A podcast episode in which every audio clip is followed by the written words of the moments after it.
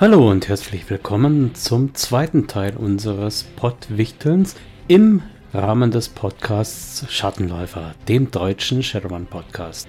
Am Mikrofon ist Micha und ich begrüße euch heute zum Thema von Road to D&D, das sich beschäftigt mit dem Anmalen von Miniaturen.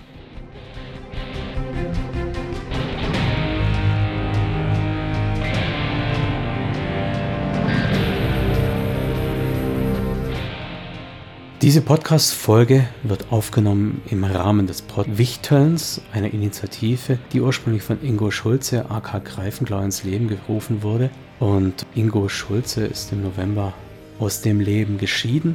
Insofern ist es mir besonders wichtig, an dieser Stelle an ihn zu erinnern und diesen Podcast zu seinen Ehren aufzunehmen. Ich hoffe natürlich, dass trotzdem auch was an Informationen dabei ist, das der eine oder andere hier nutzen kann und wünsche euch viel Spaß damit.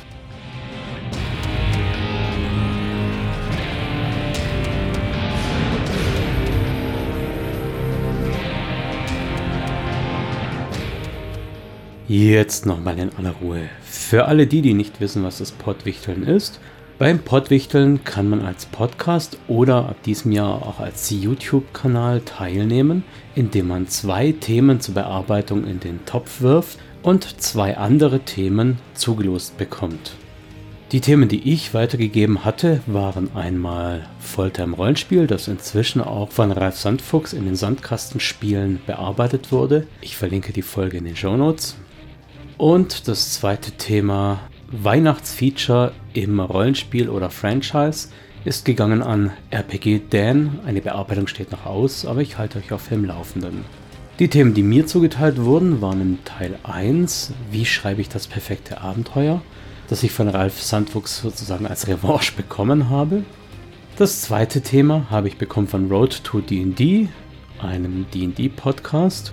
Und das Thema lautet etwas sperrig, Zitat Anfang, Modellflugzeuge anmalen war für viele Kindheitshobby. In der mehr oder weniger erwachsenen Welt von Pen-and-Paper-Spielen ist aber auch das Anmalen von Miniaturfiguren, sogenannten Minis, ein großer Bestandteil und für manche Kunstform. Was haltet ihr davon? Zitat Ende. In der Kurzform wird hier eigentlich nur gefragt, was haltet ihr davon? Und ich könnte sagen, was ich davon halte und damit die Folge schon wieder beenden.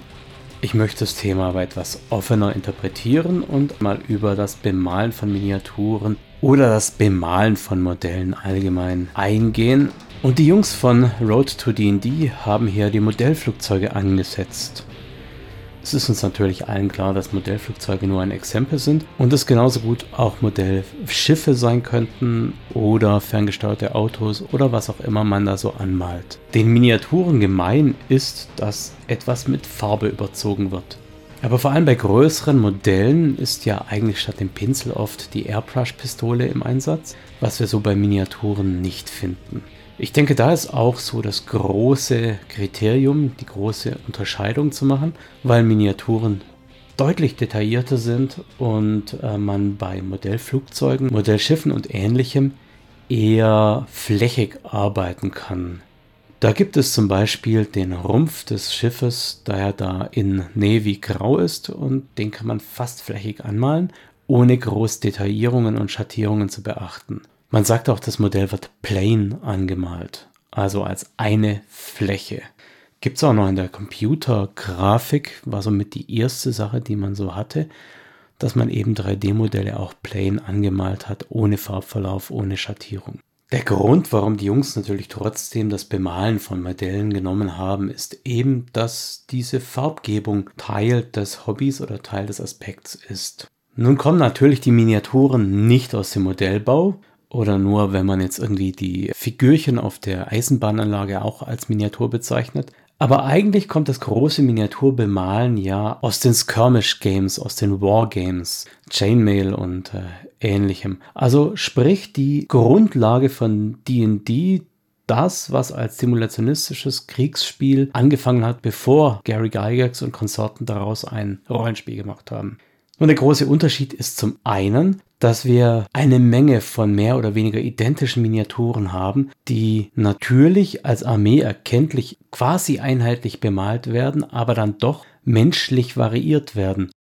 Es ist natürlich allen klar, dass es nicht ist wie im Überraschungsei oder in den fertig bemalten Figuren, die man auch kaufen kann, dass eben jeder Soldat blond ist und helle Haut hat, sondern dass in einer Standardarmee eben auch dunkelhaarige, dunkelhäutige oder vernarbte oder schmutzige oder entstellte oder ähnliche Variationen enthalten sind. Das heißt, einer der großen Unterschiede ist schon mal, dass ich beim Bemalen von Miniaturen Varianz reinmache. Sprich, ich bemale eine Armee einheitlich nach Farben, nach Wappen, nach Rüstung und Ausrüstung, aber ich variiere durchaus in Hautfarbe, Haarfarbe und sonstigen Eigenschaften. Augenfarbe wird schwierig bei Miniaturen, vor allem wenn sie so 28, 32 mm Maßstab haben. Aber selbst das kriegen ja einige Leute hin.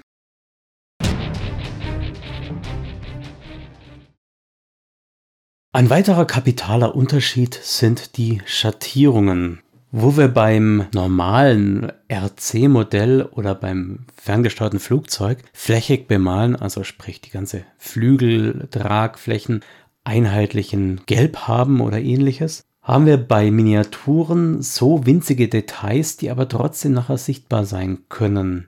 Ich weiß nicht, wann ihr mit dem Bemalen von Miniaturen angefangen habt und wie ihr das gemacht habt. Bei mir waren es die ersten, bei mir waren es die ersten Hero Quest Figuren, wo ich einfach mal ganz naiv mit Wasserfarben rangegangen bin und gemeint habe, ich bin ja der große King. Und natürlich sehen diese Figuren selbst mit Wasserfarben bemalt noch besser aus, als wenn sie gar nicht bemalt sind. Trotzdem fehlt da noch einiges zu dem, was man so im Internet sehen kann, mit Glanzeffekt und Highlighting und Shades und sonst irgendwas. Um nämlich diese Details von 28 oder 32 mm Miniaturen sichtbar zu machen, braucht es spezielle Techniken. Ich möchte den Ablauf von dem Bemalen von irgendeiner Miniatur mal kurz illustrieren und gehe davon von einer normalen Plastik, Kunststoff, muss man sagen, Kunststofffigur aus. Wenn so ein Gebinde Kunststofffiguren bei mir ankommt, dann werden die erstmal entgratet. Das heißt, ich mache die ganzen Kanten weg, die von den Gussnähten noch dastehen und die vom Gussrahmen beim Rauslösen noch enthalten sind. Wenn man das ohne probiert und nachher mit Shades drüber läuft, dann sieht man diese Kanten eben extrem. Das heißt, das ist zu verhindern. Da ist ein gesundes Maß nötig und vor allem ein scharfes Werkzeug. Wenn ihr stumpfe Werkzeuge verwendet, dann kann es halt gut sein, dass ihr zu viel Druck ausüben müsst und dann eine Waffe mit wegsäbelt, die eigentlich gar nicht weggehört. Gut, also ich entgrate. Nächster Arbeitsgang ist, dass ich die Figuren wasche mit einer heißen Seifenlauge. Das hat zwei Gründe. Einmal die Trennmittel, die eventuell da sind, um die Figuren aus ihrer Gussform zu lösen. Da wird oft mit irgendwelchen Paraffinen gearbeitet und auf denen hält die Farbe nicht besonders gut. Das heißt, ich wasche die Figur mit heißer Seifenlauge, hat auch den Effekt, dass die Figur, falls sie beim Transport verbogen ist oder durch Druck und Wärmeeinwirkung andere Formen eingenommen hat, zurückgeht in ihre ursprüngliche Form. Das liegt daran, dass er die Figur ihre Spannungen auflöst und durch die erhöhte Beweglichkeit, durch die thermische Energie eben dazu in der Lage ist, selber in ihre Ursprungsgussform zurückzugehen. Die getrocknete Figur wird dann grundiert. Das ist jetzt Philosophiesache. Einige arbeiten von dunkel zu hell, andere von hell zu dunkel. Ich bin jemand, der von hell zu dunkel arbeitet. Das heißt, die Figur wird erstmal weiß grundiert. Das ist je nachdem, wie man es macht, eine Tauchgrundierung oder eine Sprühgrundierung. Ich mache inzwischen Tauchgrundierungen. Erstens mal, weil sie sparsamer Verbrauch sind und zweitens, weil das ganze Gesprühe, wenn man nicht wirklich einen guten staubfreien Raum hat, der gut trocknet, dann macht man es eben auf dem Balkon und wenn da der Wind weht, was bei uns hier ständig der Fall ist, dann hast du eben auch ständig irgendwelche Vernebelungen von deinen Sprühstoffen und das hat meine Schwiegermutter nicht sehr gerne. Dazu kommt so ein gewisser gesundheitlicher Effekt, weil man ja doch nicht immer mit Maske arbeitet, wenn man mal schnell was grundieren möchte und diese Sprühgase eben nicht wirklich förderlich für die Gesundheit sind. Nächster Schritt wäre ein flächiges Anmalen. Das heißt, ich überlege mir sozusagen die Farbe, die nachher das Cape haben soll und nehme zwei, drei Farbtöne heller und grundiere das einfach mal flächig. Das ist das, wie man so als Kind auch angefangen hat zu malen, wenn man gesagt hat, okay, der hat jetzt hier den Helm, dann ist der gesamte Helm eben grau, hat keine Farbverläufe, keine Schattierungen, gar nichts. Warum zwei, drei Farbtöne heller? Ganz einfach weil man dann im nächsten Arbeitsgang einen Tint, einen Wash, einen Dye oder wie auch immer ihr das nennt, verwenden kann. Da gibt es zum Beispiel Standard Schwarz in so einer wässrigen Lösung, oder auch Sepiatöne, Silbertöne, Grautöne, Brauntöne, Grüntöne. Es gibt so ziemlich jeden Wash und jeder hat für irgendwas seine Berechtigung. Wenn ihr etwas Metallisches waschen wollt, dann würde ich zum Beispiel bei einem Goldschild, das sehr hell ist, keine Blackwash nehmen, keine schwarze Schattierung nehmen, sondern etwas gräuliches, etwas vielleicht sogar pigmentiert silbernes oder so. Bei Haut nehme ich eher irgendeinen lila Ton. Bei Stoffen bieten sich natürlich Washes der dunkleren Variante des entsprechenden Grundtons an oder eben schwarz, rein schwarze. Vor allem für tiefe Schatten sind schwarze Washes eine sehr gute Sache. Was ist eigentlich ein Wash? Ist eine berechtigte Frage.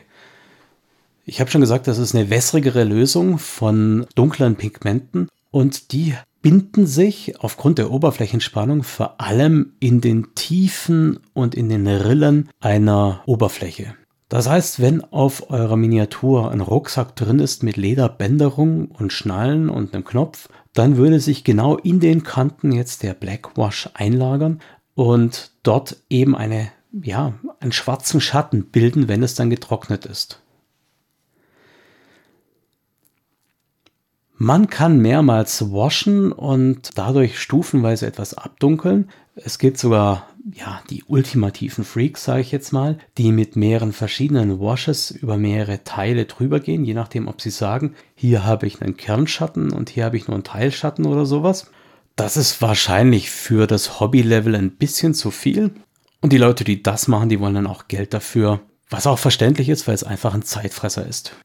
Das ist übrigens auch der Grund, warum wir zwei, drei Farbstufungen heller wählen, weil der Wash es eben dann nachher doch noch dunkler macht. Übrigens, auch bei Schwarz würde ich das machen. Zum Beispiel habe ich hier meinen Darth Vader auch nicht mit rein schwarz bemalt, sondern eben an der Außenkante Richtung Lichtschwert her mit einem helleren Grau, an der abgewandten Seite mit einem Anthrazitgrau und danach mit üppig Blackwash nachgearbeitet, um ihn da dunkler zu ziehen. Wenn ihr schon mit Schwarz startet, dann könnt ihr Washes komplett vergessen. Dann bleibt ihr nur dunkel auf dunkel. Das wird nix. So, jetzt gibt es auch noch eine Methode, wie man genau das Gegenteil erreicht, nämlich Glanzpunkte setzen kann. Und das ist das sogenannte Dry Brushing. Beim Dry Brushing nehme ich sehr wenig einer Farbe, habe die dann vielleicht auf einem Fließtuch oder sonst irgendwas, nehme einen harten, geraden Pinsel und reibe die Farbe quasi so lange in den Pinsel, bis sie mehr oder weniger trocken ist. Ganz trocken wird sie nie, da sind ja irgendwelche Harze drin oder äh, je nachdem, was für Farben ihr verwendet. Die Acrylfarben, die ich verwende, enthalten eben dann ein Acrylharz. Wenn du mit dieser Farbe dry brushend drauf gehst, also zum Trockenpinseln, zum Trockenbürsten drüber gehst, dann suchst du dir irgendeine hervorstehende Kante, zum Beispiel die Kante eines Schildes, die Kante eines Helmes oder eines Schwertes, in der Regel metallische Gegenstände, weil die eben auch glänzen können. Drybrushen machst du mit, traditionell mit sehr hellen Farben oder sogar mit Metallic-Farben und gehst dort mit kurzen, harten Bewegungen über die Kante, die hervorsteht, drüber, um die mehr oder weniger trockene Farbe trotzdem darauf abzulagern. Dry Brushing ist eine sehr diffizile Technik. Das heißt, wenn man zu nass arbeitet, dann überpinselt man einfach großflächig. Wenn man zu trocken arbeitet, arbeitet man sich in Wolf, ist sozusagen die Masterclass.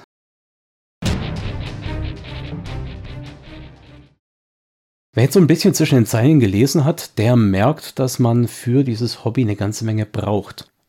Man hat zum Beispiel sehr saugfähige Pinsel für Flächenbemalungen, man hat sehr feine Pinsel, in der Regel sogar mit Marderhaar für irgendwelche Details, man hat wiederum saugfähige weiche Pinsel zum Waschen, man hat äh, saugfähige kleine Pinsel für Detailwaschungen, man hat harte Bürstenpinsel für Dry Brushing, man hat eine riesen Farbpalette und wenn man irgendeinen Umhang in Rot machen möchte, dann hat man eben nicht nur das Kernrot, Karmesin oder sonst was, sondern ein, zwei Farbstufen drüber und drunter, um irgendwelche Flächen oder Details rein und raus zu arbeiten.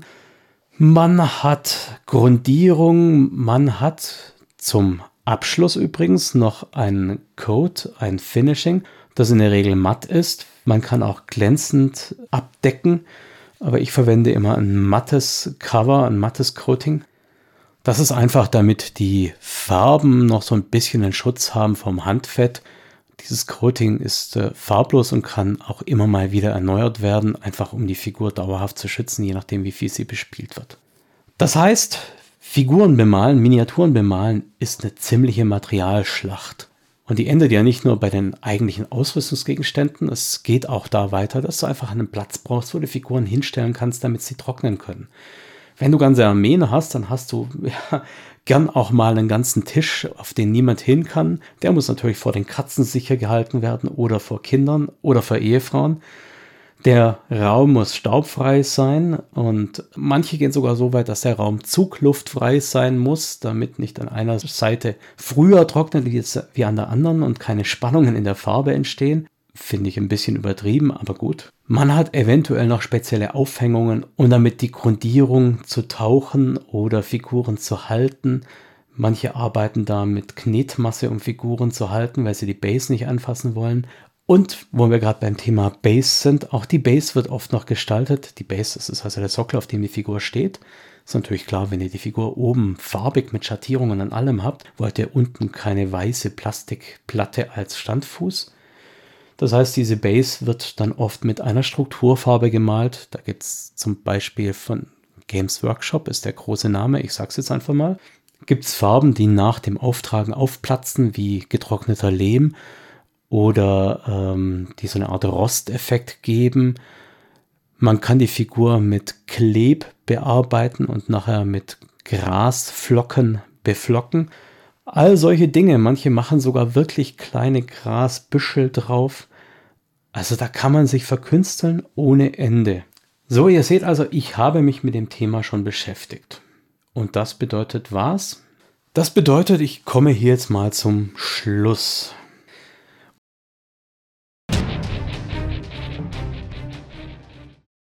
Um da mal so ein bisschen Shadowrun-Würze noch einzuwerfen, es gab auch oh, Version 2, 3, so ungefähr vom Zeitraum her, sind Figuren von Ralpata. Ich habe da sogar noch welche da, auch wenn die schon sehr hm, used sind mittlerweile. Halt, nein, Vintage. Vintage sind sie. Zwischenzeitlich gab es mit Shadowrun Duels auch mal größere Actionfigur-Maßstab Figuren von Shadowrun. Die Figuren waren eher schlicht bemalt, die kamen ja fertig bemalt an, aber auch da gab es einige, die ihre Figuren nachbearbeitet haben mit den ähnlichen Techniken, wie wir sie hier gerade auch besprochen haben. Side Note, im Zeitalter von 3D-Druckern ist es natürlich eine sehr interessante Sache, dass auch ihr quasi euren Charakter mit so einem STL-File und ein bisschen Arbeit zum Anpassen selbst generieren könnt, vielleicht bei einem Kumpel ausdrucken könnt und dann auch selbst bemalen könnt. Das gilt natürlich nicht nur für Sharon, sondern auch für jedes andere System und ist tatsächlich auch so ein Grund, weshalb ich hier gerade überlege, wo ich einen 3D-Drucker unterbringen könnte. Falls also jemand einen über hat, gerne direkt auch per Nachname an mich schicken. Ich übernehme dann das Porto. Gut, aber die eigentliche Frage von Road to D&D war ja, was haltet ihr davon? Ihr habt es ja vielleicht so ein kleines bisschen zwischen den Zeilen gemerkt. Ich habe mich selbst damit beschäftigt, ich betreibe das selbst, das heißt, ich kann es gar nicht so scheiße finden. Tatsächlich empfinde ich selbst das Bemalen von Miniaturen fast schon als meditativen Vorgang. Da kann man herrlich dabei abschalten, Musik hören nebenher, vielleicht was trinken. Mit einem Freund mache ich das auch oft einfach so, dass wir dann abends, wenn er jetzt Besuch ist, noch ein bisschen zusammensitzen und gemeinsam malen. Und man hat was zu tun und kann sich trotzdem unterhalten. Finde ich also sehr angenehme Sache. Ist also auch nichts, wo jeder Nerd so in seinem Kellerchen hockt und das alleine macht, anstatt spazieren zu gehen oder Fußball zu spielen. Für mich ist es so eine typische abendliche Wintersache. So komplex wie das Hobby ist, muss man einfach auch sagen, dass das Ganze eine Kunstform darstellt. Man kann da recht schnell irgendwelche Verbesserungen erreichen, wie ich schon sagte beginnend mit irgendwelchen Hero Quest Figuren, die ich mit Wasserfarben bemalt habe und sie waren trotzdem schon mal deutlich besser wie das nackte Original. Side Note, ich habe damals nur die Skelette gemacht, weil die weiß grundiert waren. Bei den Orks hat das nicht so geklappt. Ähm, um, okay. Jedenfalls, man kann in dieser Kunstform, in diesem Hobby schon sehr schnell Fortschritte erzielen. Man kann mit einfachen Mitteln schon mal viel erreichen und man kann sich beliebig verfeinern.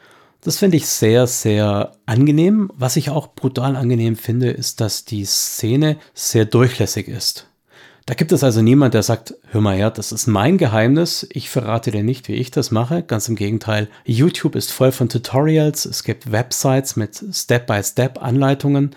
Es gibt Leute, die sogar die Bauanleitung für ihre eigenen Werkzeuge, also sprich Halterungen für Figuren oder Drehpulte für Figuren, die da ihre Hints und Tipps selbst weitergeben. Da wird also gewaltig viel an Lifehacks und an Hints weitergegeben. Und wenn man eine Frage hat, dann findet man auch Foren, in denen diese Fragen dann wirklich detailliert und gerne beantwortet werden. Das heißt, dieses Hobby ist nicht nur was Kreatives, was Rekreatives, sondern auch was Kommunikatives. Ich komme recht schnell in Kontakt mit Leuten, wenn ich möchte, und kann da eine Menge dazulernen. Eine definitive Meinung habe ich noch nicht abgegeben und die möchte ich jetzt einfach zum Abschluss abgeben. Ich halte extrem viel von Bemalen von Miniaturen. Nicht nur, dass es uns ermöglicht, nebenbei uns noch mit dem Hobby zu beschäftigen, ohne gleich voll konzentriert mit Stöpseln im Ohr einen Podcast zu hören, so wie ihr jetzt wahrscheinlich, oder auf YouTube zu schauen. Wir können einfach neben dem Malen her auch Fernsehen, Musik hören, uns unterhalten, und ich schätze wahnsinnig das Gefühl, dass man etwas produziert, etwas erzeugt hat, was andere sehen können und ästhetisch schön finden können. Zumindest geht es mir selbst so, dass ich nach vollendeter Arbeit ziemlich stolz auf mein Werk bin und es mit mir etwas anstellt. Das heißt, wer es noch nicht gemacht hat, den empfehle ich dringend mal, sich einfach mit einem Haufen Grundfarben eine Figur vorzunehmen und da einfach was zu probieren. Minimalausstattung wäre Basic Colors, da gibt es Sets von Vallero zum Beispiel und ein, zwei Washes, das reicht schon. Ihr braucht ja nicht gleich mit Drybrush oder sowas arbeiten. Ich kann mich auch entsinnen, als sowas noch möglich war, die Älteren erinnern sich vielleicht, dass es in manchen Läden, vor allem in den Games Workshop Bases oder wie heißen die? Flagship Stores, keine Ahnung, wie sie inzwischen heißen, aber in Stuttgart beispielsweise gibt es so einen Games Workshop Store, wo man auch Seminare abgehalten hat, wo dann also irgendwie Freitag, Samstag, Sonntag eingeladen wurde mit einem Artist und man gemeinsam irgendwie einen Satz Armeen bemalt hat oder auch nur eine Einzelfigur. Dort werden oft dann Farben und Pinsel zur Verfügung gestellt und ihr könnt einfach einen Blister im Laden kaufen oder eine Figur mitbringen, die ihr bearbeiten wollt. Und dann könnt ihr das mehr oder weniger ohne große Anschaffungskosten mal unverbindlich testen. Würde ich euch also dringend mal empfehlen, wer es noch nicht gemacht hat. Ansonsten über das Spiel mit Miniaturen kann man sehr geteilter Meinung sein. Ich selbst bin auch niemand, der gerne mit Battlemat und Figur spielt, weil es einfach direkt so viel Gemismus reinbringt. Aber andere stehen da voll drauf und ich finde das auch voll legitim, vor allem in Shadowrun, wo man ja sehr simulationistisch spielen kann und darf. Also von mir ein deutliches Daumen hoch fürs Bemalen von Miniaturen. Ich bin voll dafür. Und ich hoffe, für euch war es auch halbwegs informativ. Ihr konntet ein bisschen was mitnehmen und vielleicht habe ich den einen oder anderen auch ermutigen können, selbst mal mit Miniaturbemalen sich zu versuchen.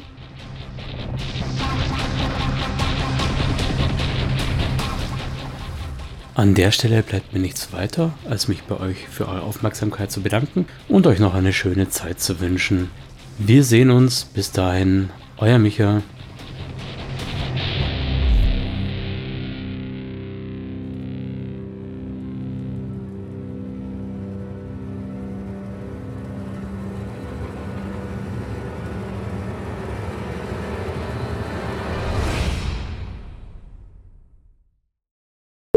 Tatsächlich finde ich Miniatur, äh, tatsächlich finde ich das Bemalen